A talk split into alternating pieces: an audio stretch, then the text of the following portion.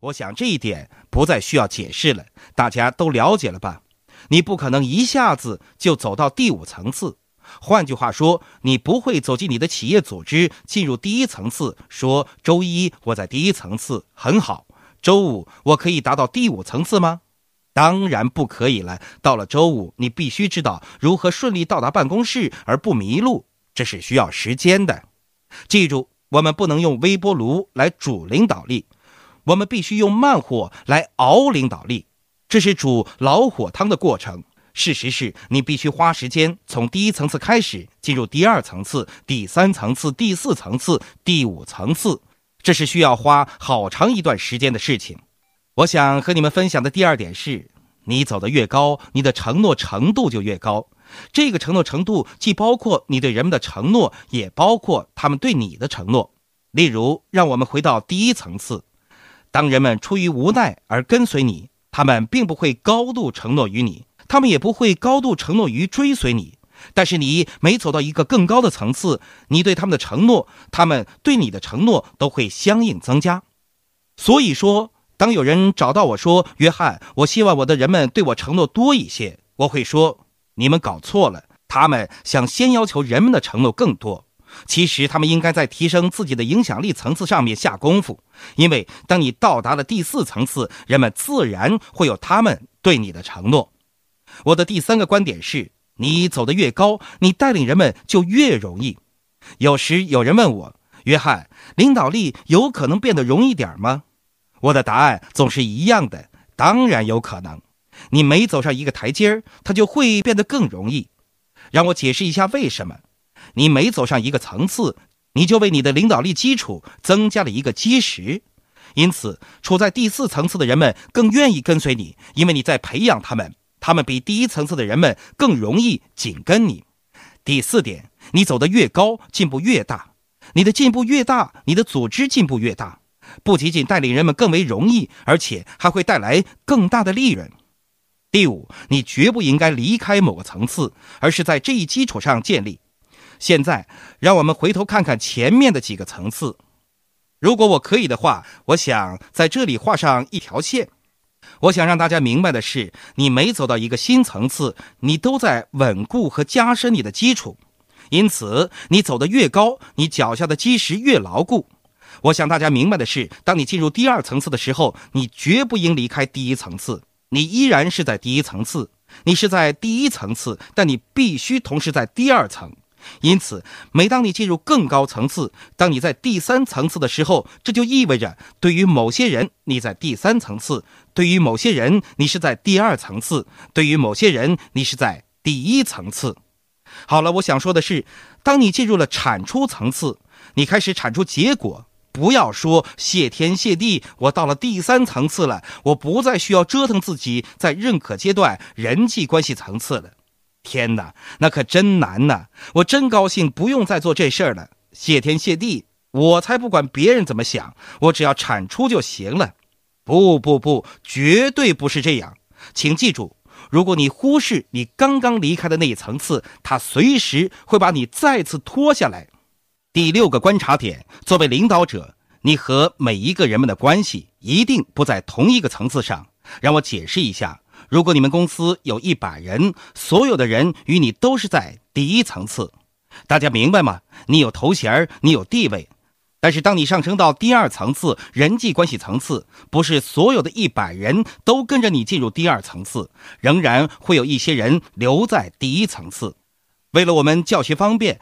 让我们假设你和一百人在第一层次，有八十人与你进入了第二层次，则另外二十人留在第一层次。好，这一百人依然跟你在一起，他们还在第一层次，但是其中八十人进入了第二层次。当你开始产出、得到成果的时候，并非所有人都能产出、都能得到成果，所以说有一些人会留在后面。因此，在第二层次，你有八十人；去到第三层次，你则只剩下六十人了。当你从第三层次走到第四层次，你开始培养人们，这时你只有四十人了。这就是我想跟大家传达的消息：在每一层次，你都会和不同的人们在一起，级别越高，跟你处在领导力层次的人就会越少。大家明白了吧？这一点是非常重要的。之所以重要，是因为当你为人们展示愿景的时候，我经常遇到这种情况：领导者、企业的总裁在组织的面前展示他们的愿景，他们从人们那里得到的回应是大相径庭的。换句话说，他们展示了愿景，有人会说：“天哪，这是多么伟大的愿景啊！有这样的领导者，真是我的运气。”有人会说：“要是我来领导这个组织就好了。”你会问这是怎么回事了？我和同一个团队在一起，在同样的时间，向同样的人展示同样的愿景，大家的反应却如此不同。这就是我想大家明白的：人们根据你跟他们所处的层次来回应你的愿景，回应你的领导力。让我解释一下，譬如我的组织有一百人。有一百人和我在第一层次，有八十人和我在第二层次，有六十人和我在第三层次，有四十人和我在第四层次。让我们假设，我要求人们给我巨大的承诺，这就是我想大家明白的。在较高层次的人们会做出更快的承诺，也会做出更深的承诺，因为他们已经一路上和我走过来了。在第一层次的人们，他们追随我，因为他们必须。他们对我的承诺的深度和高度是完全比不上第三或者是第四层次的人们的承诺的，大家明白了吗？我想跟大家分享最后一点，然后归纳我们的主题。第七个观察点是：为了保持你的领导力有效，你需要把组织内其他领导者一起带到更高层次。简单的说，带上我所说的内圈人一起前进是非常重要的。在领导力二十一法则中。其中一条法则是内圈法则。他说：“那些跟你亲近的人会决定你成功的层次，你必须确保你把他们一起带到更高层次。因为如果你把你的领导者、你的内圈人一起带到更高层次，他们将会让你留在那里。我经常看到很多领导者没能把他们的关键领导者一起带到领导力的更高层次，有些人依然跟随他们。”但是那些核心影响者、那些领导者、那些圈内人依旧留在后面，这绝对不是一个好兆头。他们会拖你的后腿，把你拉回原来那个层次，这是迟早的事儿。所以一定要问问自己这个问题：我是否将我的圈内人一起带到影响力的更高层次？我是否将我的团队的核心领导者一起带到领导力的更高层次？对于你来说。走上更高的层次是至关重要的，但是将那些核心领导者一起带到更高层次也是同样重要的。再跟大家分享关于领导力的五个层次的一点，然后我会跟大家讲授一些东西，尤其是一些关于中间三个层次的内容。我鼓励大家自己仔细阅读领导力的五个层次。如果你想知道的更多，我会建议大家去读一本书。那是我在一九九三年写的，叫做《开发你内在的领导力》。这本书里有整整一章，全部都是讲授领导力的五个层次。许多人学习了领导力的五个层次以后，说它改变了我的一生，因为我开始明白到，我的组织、我的企业并没有把我带到更高层次，是我把自己带到另一层次。看到了吧？你的将来不是由你的组织决定的。你的将来由你自己来决定，由你领会这领导力的五个层次的能力，以及如何从一个层次走向另一个层次，并最终达到最高层次的能力所决定。现在，让我们一起探讨一下领导力或者影响力的三个关键层次。我已经跟大家说过，第一个层次是人们给予你的。第五个层次则是水到渠成的，换句话说，第一层次是公司给你的，人们会给你第五层次，但是你必须做好第二、第三、第四层次。第二层次是认可层次，你和人们沟通的技巧；第三层次是产出层次，你领导你的人们及团队的能力；第四层次是授能层次，你培养和培训人们的能力。让我们花点时间来讨论这三个关键层次，确保我们成功掌握他们的精髓。首先，让我们来看看第二层次——认可层次，也就是你跟人们沟通的能力。弗雷德·史密斯是联邦快递的创始人，他说过：“领导力是让不一定要为你工作的人为你工作。”几年前，我曾经为美国强生控制系统公司做过一次总裁日活动，他们邀请了所有跟他们合作的公司，邀请这些公司的总裁出席一个领导力研讨会。他们邀请我过来，给他们上一堂领导力二十一法则的课。那天大约有一百五十名 CEO 出席了活动。课后，我们有一个问答环节，其中一个 CEO 举手问：“约翰，我有个问题要问你。”他说：“现在我手下有五六位相当出色的领导者，我正准备提拔其中一位领导者去到一个全新的位置上，但是我不知道哪一位是最出色的领导者。”我怎样才能知道这六位领导者当中谁是最好的呢？你有没有什么好的建议？我回答说：“当然有了。”我说：“你只要安排这六位领导者去到社区，让他们每个人分别负责一个志愿者项目。换句话说，你让他们在随后六个月里分别领导一个志愿者项目。这必须是自愿者，不能是支付工资的。这六位领导者当中的最棒的将是带领志愿者最成功的一位。”除非你领导过一群不一定要跟随你的人，否则你永远不知道自己是怎样的领导者。大多时候，我们只是利用工资单和权力来领导团队。人们顺从地说：“好吧，你想要我做什么，我就做什么。”事实上，你不是在带领他们，而是在控制他们。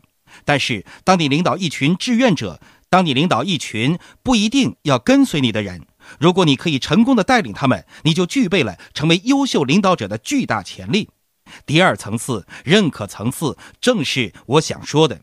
去年我很荣幸受到马丁·路德·金家族的邀请，参加马丁·路德·金的诞辰并做演讲。能够得到这个邀请，我真的觉得很荣幸。在演讲中，我向台下乃至全美国电视机的观众解释道：是什么成就了他，让他成为如此伟大的领导者呢？他在没有职位的人群中创造一场运动，他们没有头衔他们出身卑微，他们受尽苦难，受尽剥削。他成为一位伟大的领导，因为他是以认可来带领人们。他知道人们需要什么，他看到了他们的苦难，他和人们很好的沟通，和人们紧密联系，打成一片，由下而上的建立起信任。这正是优秀领导者的做法。关于第二层次认可。我有两个看法和你分享。其一，和人们建立关系，从关心他们做起。如果你想跟人们建立关系，你就必须关心他们。换句话说，你可以爱众人而不带领他们，但你绝对不能不爱众人而带领他们。我发现许多企业都不能很好的理解建立关系这条原则，许多领导者都不能跟人们建立融洽的关系。